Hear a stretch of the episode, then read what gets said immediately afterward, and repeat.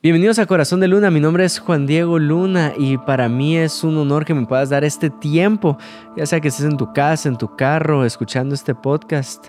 Em, estoy seguro que Dios va a hablar a tu corazón a través de este episodio como habló al mío. Me tomé la libertad de salirme un poquito del formato de lo que llevamos en Corazón de Luna. Si has escuchado los episodios te darás cuenta que todos son acompañados pero Dios puso algo en mi corazón que creo yo que te va a servir bastante. Espero que durante estos minutos puedas aprender a escuchar su espíritu. Vamos a aprender juntos. Em, vamos a ir a la palabra del Señor en Juan 11:4. Y esta enseñanza se llama Mi problema con Jesús. Juan 11:4. El contexto es Jesús está, está en una ciudad eh, sus amigas Marta y María lo llamaron porque uno de sus cercanos, Lázaro, estaba enfermo, ¿sí?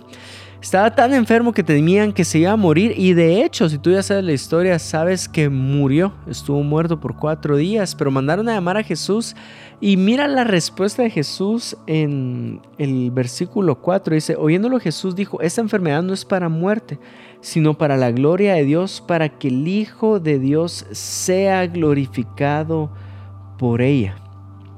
Dios se iba a mostrar de una forma que no se haya mostrado antes.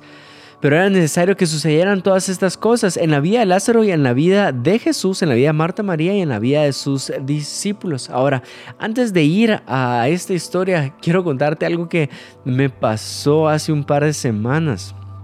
Creo yo que un poquito más del mes ya. Si has escuchado este podcast, hay uno, creo yo que es el episodio 7, donde hablo que José Juan se me cayó de la cama. Se me cayó una vez y ahí lo puedes escuchar. Aguantan, los bebés aguantan, son, muy fuertes. Pero se me cayó la segunda vez. Estaba acá, me vino a visitar un amigo, eh, un amigo con el que nos gusta ver Naruto. Estábamos viendo eh, esta serie de anime. José Juan se había dormido. Normalmente él dura tres, eh, ¿qué? Tiene tres siestas al día y se estaba, estaba tomando una de esas siestas al día y toma, su siesta puede durar media hora hasta hora y media. Entonces, viene él, eh, José Juan está dormido. Me dice, mira, eh, ¿cómo va él? Y yo digo, ah, pues lleva, lleva media hora, 40 minutos dormido. Creo yo que ya se va a levantar. Ay, hombre, no lo voy a despertar porque está en su sueño. Y entonces, veamos un episodio de Naruto. Y cuando estamos viendo el episodio de Naruto, se lo escucha y el llanto. Sabía que se me había caído por segunda vez de la cama. Ahora, ¿por qué te cuento esta historia? Porque si yo hubiera estado ahí, no le hubiera pasado eso. O sea, estoy seguro que tal vez por mi despiste, estando un poquito lejos, me pasó eso. No soy omnipresente, pero si hubiera estado ahí cerca de él, obvio, le presto atención antes de que suceda un golpe, un golpe muy duro. Si tan solo hubiera estado ahí, no le hubiera sucedido ese dolor. Ahora, ¿por qué te digo esto? Porque esas son las palabras que Marta y María le dicen a Jesús. Si tan solo hubieras estado acá, no hubiera ocurrido este daño. Si tan solo hubieras estado presente, no hubiéramos tenido este mal. Ahora, ¿qué es lo que sucede? Jesús decidió no estar presente. Pudiendo estar, decidió no estar presente. Pudiendo haber evitado este daño, decidió no haber evitado este daño. Ahora, ¿cómo lo podemos llevar al día de hoy? Literal, tú sabes que Jesús es todopoderoso. Es el Hijo del Dios viviente. Incluso Dios, nuestro Padre Celestial, es todopoderoso. Y pudiendo haber evitado esta pandemia, no la evitó pudiendo haber evitado este mal globalmente, no lo hizo. O sea, permitió que esto sucediera. Sabemos que no lo provocó, pero sabemos que lo permitió. Ahora, ese es mi problema con Jesús. Pudiendo estar, Él decide no estar. Jesús tiene una imagen hermosa acerca de su soberanía y su omnipresencia con esta historia, pudiendo estar, decide no estar. Sí, mira lo que dice en el versículo 17. Vino pues Jesús y halló que hacía ya cuatro días que Lázaro estaba en el sepulcro. Betania estaba cerca de Jerusalén como a 15 estadios, y muchos de los judíos habían venido a Marta y María para consolarlas por su hermano. Entonces Marta, cuando vio que Jesús venía, salió a encontrarle, pero María se quedó en casa. Y Marta dijo a, Jesús, Señor, si hubieses estado aquí mi hermano no habría muerto. Mas también sé ahora que todo lo que pidas a Dios, Dios te lo dará. Jesús le dijo, tu hermano resucitará. Marta le dijo, yo sé que resucitará en la, en la resurrección, en el día postrero. Prestar atención a esta palabra porque es clave para más adelante. Yo sé que resucitará, yo creo en tu poder, en el poder de la resurrección, pero sé que es en el día postrero. Le dijo Jesús, yo soy la resurrección y la vida. El que cree en mí, aunque esté muerto, vivirá. Y todo aquel que vive y cree en mí, no morirá eternamente. ¿Crees esto? Le dijo, sí Señor, yo he creído que tú eres el Cristo, el Hijo de Dios, que has venido al mundo. Y entonces tienen esta conversación más adelante. Vemos en el, versículo 33 que, Jesús fue a visitar el sepulcro. Versículo 35, Jesús lloró. El versículo más, eh, eh, más, más corto de toda la Biblia. 36 dijeron entonces los judíos, mirad cómo le amaba. Y algunos de ellos dijeron, ¿no podía este que abrió los ojos al ciego haber hecho también que Lázaro no muriera? Hay una traducción eh, de Message que dice, bueno, si lo amaba tanto, si lo amaba tanto, ¿por qué no impidió que se muriera? Ahora, este es, este, acá es donde encuentro la frustración de este versículo, de esta historia, y es, yo sé que Jesús me ama. Y entonces lo, cuestiono de esta forma. Si Jesús y Dios nos ama, ¿por qué no hizo algo? ¿Por qué no hizo algo para impedirlo? ¿Por qué no hizo algo para que dejara de ocurrir? ¿Por qué no hiciste algo? Y ese es mi problema con Jesús, que Jesús pudiendo haber hecho algo, no lo hizo. Ahora, yo no tengo, yo no, tengo ningún problema con sus planes, yo no tengo ningún problema con sus acciones, de hecho yo no tengo ningún problema con su relación. Ahora quiero llevarlo en la historia. El plan de Jesús al final se cumplió que era resucitar a Lázaro. Yo no tengo ningún problema con eso, ¿verdad? Yo no tengo ningún problema con darle la gloria a Dios, su plan final, que la gloria se la lleve Él. No tengo ningún problema con eso, con su plan. No tengo ningún problema con sus acciones, es decir, la forma en que Jesús actúa. Tampoco tengo ningún problema con su relación. Sé que me ama, sé que amaba a Lázaro, sé que amaba a Marta y a María. Para entender un poquito más lo que estoy diciendo es, imagínate que vas en un carro y Jesús va al volante. Yo no tengo ningún problema con Jesús las acciones de conductor que, que decide, ¿verdad? Tampoco tengo ningún problema con su destino, es decir, su plan, y no tengo ningún problema en cómo va a ir relacionándose conmigo durante el camino. No tengo ningún problema con su relación, con su plan em, y con su destino. No tengo ningún problema con eso. Ahora me di cuenta de algo y es que mi problema estaba en la siguiente frase. Si tan solo hubieras estado aquí. Y es ahí donde escuché la voz del Espíritu Santo eh, que me dijo, hijo, no tienes ningún problema conmigo, no tienes ningún problema con Jesús. El problema lo estás teniendo con el tiempo. ¿Cómo así? Yo dudé del amor de Jesús por el tiempo. Los discípulos lo dudaron también y si, tan si él lo amaba tanto, ¿por qué no impidió que esto pasara? El problema es tiempo. Dicho de otra forma, cuando, cuando el tiempo se ve afectado, dudamos de estas cosas. Yo dudo de los planes de Dios por el tiempo. Yo dudo de sus acciones por el tiempo yo dudo de su relación por el tiempo. Y entonces me di cuenta que mi fundamento no era Jesús, sino era el tiempo. Si esto lo hace a cierto tiempo, entonces no tengo ningún problema. Si esto lo hace eh, hace cuatro días, entonces no tengo ningún problema. Y lo que quería hacer Jesús con esta historia era quitarle el fundamento de Marta y María que tenía en el tiempo y ponerse él como fundamento. ¿Cómo así? Versículo 21. Marta le dijo, Señor, si hubiese estado aquí, mi hermana, mi hermano no hubiera muerto.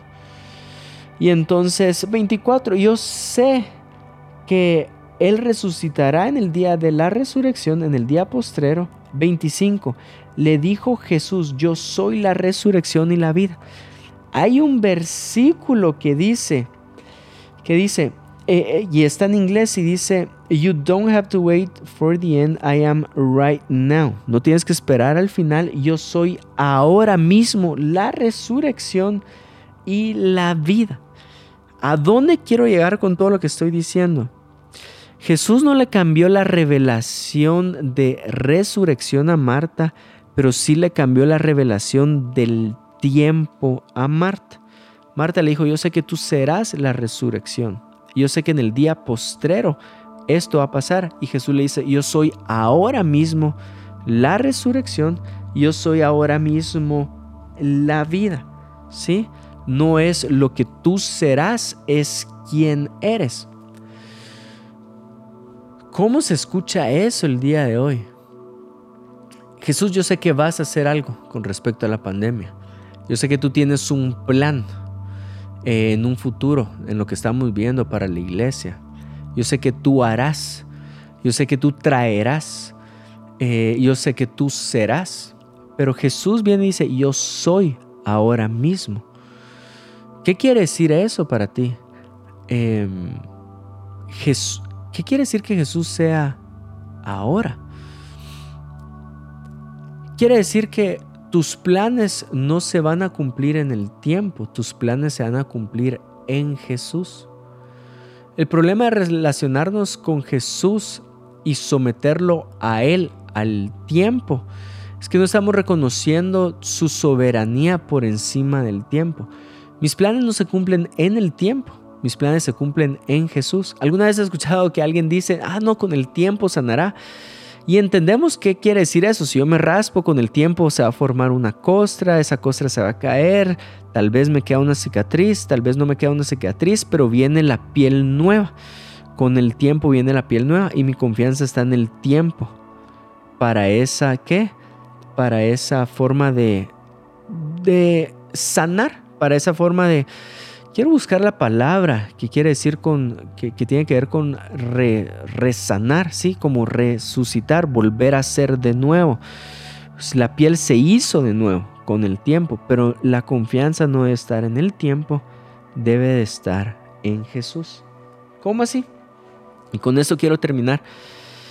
Cuando era novio de Melissa, em, me recuerdo que tenía que salir de viaje en algún momento y la conversación iba así, mi amor, Tichoro creo que le decía en ese momento, me, toca irme de viaje, voy a salir de viaje en 10 días, voy a ir a tal, ciudad.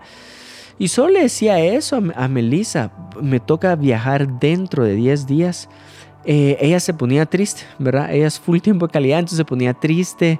Eh, y yo estando con ella, ella estaba un poco callada, eh, por momentos, minutos, habían silencios y para mí era frustrante porque era disfrutame ahorita que estoy al lado tuyo, ¿verdad? Un poco tremenduki de mi parte, pero también un poco ahorita estoy contigo. O sea, porque estás viviendo en el futuro, que no voy a estar contigo, ahorita estoy contigo si tan solo me pudiera disfrutar el momento. Algunos de ustedes me han escuchado recomendar este libro antes, eh, que se llama La realidad está rota, de Jane McConigan. Y entre todo lo que dice el libro, en uno de los capítulos hace esta propuesta. La gente sería más feliz si pensara en la muerte. ¿Cómo así? La gente sería más feliz si tú pensaras, ¿qué pasaría si me muero esta noche? No en un tema trágico, cortavenas, de, pongámonos melancólicos, eh, sino en un tema de felicidad.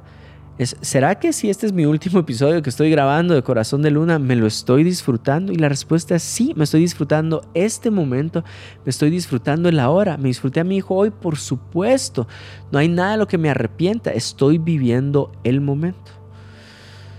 Si quisiera amarrar todo lo que voy diciendo en estos minutos es, Marta quería disfrutar el poder de Jesús en un futuro. Y Jesús le dijo, yo soy ahora. Y él lo demostró versículos después. Viviendo el momento, vivió la tristeza, sabía que lo iba a resucitar y no por saber que eso iba a pasar en unos minutos, él dijo, Ay, yo no voy a llorar si voy a levantar a Lázaro entre los muertos. Vivió su luto, vivió su momento, vivió sus sentimientos y vivió el poder de la resurrección. ¿A qué es a lo que voy con todo esto? Jesús estaba con Marta y Marta estaba queriendo vivir el futuro en vez de disfrutar el presente. Tal vez tú seguís queriendo vivir el futuro. Ah, si tan solo pudiéramos regresar a la normalidad. Y te entiendo. Eh, parte soy un entrenador en un gimnasio y nuestro deseo más grande es regresar a la antigua normalidad donde los atletas podían ir, podíamos entrenar sin ninguna restricción. Y solo el pensar cuando regresamos a esta normalidad se va meses, incluso hay gente que lo aproxima hasta un año más. Y el deseo de estar viviendo en ese futuro me quita el regalo del vivir el ahora. Quiero terminar con la siguiente pregunta y es, ¿qué quiere decir que Jesús esté contigo ahora? No que estará en unos meses cuando ya esté la vacuna, cuando ya no haya ningún riesgo. ¿Qué quiere decir que Jesús esté contigo ahora? No cuando las iglesias vuelvan a abrir y congregarnos todos juntos y orar todos juntos. ¿Qué quiere decir que Jesús esté ahora contigo? El poder de la resurrección está contigo. Si puedo resumir todo esto en una frase sería, no confíes en el tiempo, confía en Jesús. Los planes no se van a cumplir en el tiempo, los planes se van a cumplir en Jesús. Jesús está contigo ahorita, en este momento. ¿Qué significa eso para tu vida? Dios te bendiga y espero que hayas disfrutado este episodio.